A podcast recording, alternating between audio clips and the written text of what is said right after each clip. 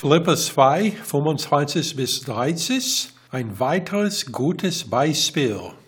Vers 25. Doch habe ich es für notwendig erachtet, Epaphroditus zu euch zu senden, mein Bruder und Mitarbeiter und Mitstreiter, der auch euer Gesandter ist und Diener meiner Not.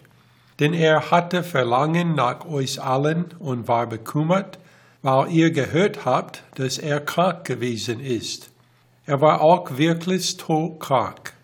Aber Gott hat sich über ihn erbarmt und nicht nur über ihn, sondern auch über mich, damit ich nicht eine Betrübnis um die andere hätte. Umso dringlicher habe ich ihn nun gesandt, damit ihr durch seinen Anblick wieder vorwerdet und auch ich weniger Betrübnis habe. So nehmt ihn nun auf im Herrn mit aller Freude und haltet solche in Ehren. Denn für das Wort des Christus ist er den Tod nahe gekommen, da er sein Leben gering achtete, um mir zu dienen an eurer Stelle. Wir haben gesehen, dass Paulus vorgehabt hat, Timotheus nach Philippi zu schicken, aber er wollte warten, bis er Neuigkeiten über seine Erscheinung vor Gericht hatte. Wir haben auch gesehen, wie Paulus selbst gehofft hatte, sie nach ihrer Freilassung persönlich zu besuchen.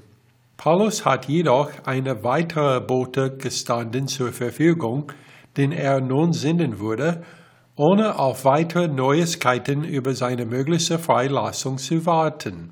Dieser Bote Epaphroditus war tatsächlich der Bote, den sie selbst zu Paulus geschickt hatten, um ihm das Geschenk der Unterstützung für Paulus zu bringen.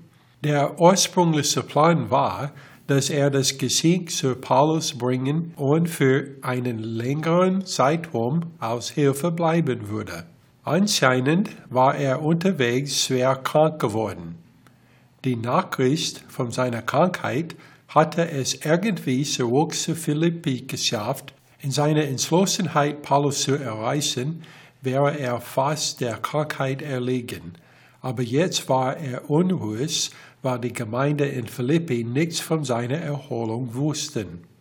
Paulus hat in Epaphroditus mehr als nur einen Bruder in Christus gesehen, der dort zu Besuch war. Er hat ihn seinen Mitarbeiter, Mitstreiter und denen seine Not genannt. Paulus war äußerst glücklich, dass Gott eingetreten war und Epaphroditus geheilt hatte.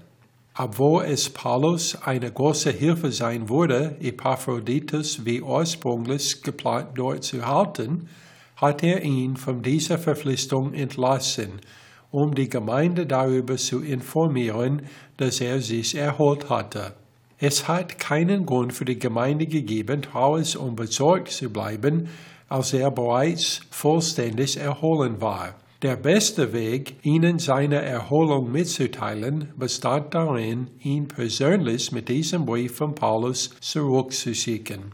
Diese Geschichte ist das dritte von drei Beispielen für jemanden, der die Gesinnung Christi hat. Das erste Beispiel war seine eigene Bereitschaft, sein Martyrium, den geistigen Bericht seiner philippinischen Freundin zuzuschreiben. Das zweite Beispiel war Timotheus selbstloser Dienst an Paulus und erste Sorge um andere Christen. Jetzt nun das dritte, die Hingabe von Epaphroditus an seine Mission, während er seine Gesundheit und, wie es hätte sein können, sein Leben riskiert hat. Alle drei waren schöne Beispiele von der Gesinnung Jesus Christi in Philippa 2,5. Philippa 2,5, wir haben dort gelesen, denn ihr sollt so gesinnt sein, wie es Christus Jesus auch war, der, als er in der Gestalt Gottes war, es nicht wie einen Raub festhielt, Gott gleich zu sein, sondern er entäußerte sich selbst, nahm die Gestalt eines Knechtes an und wurde wie die Menschen.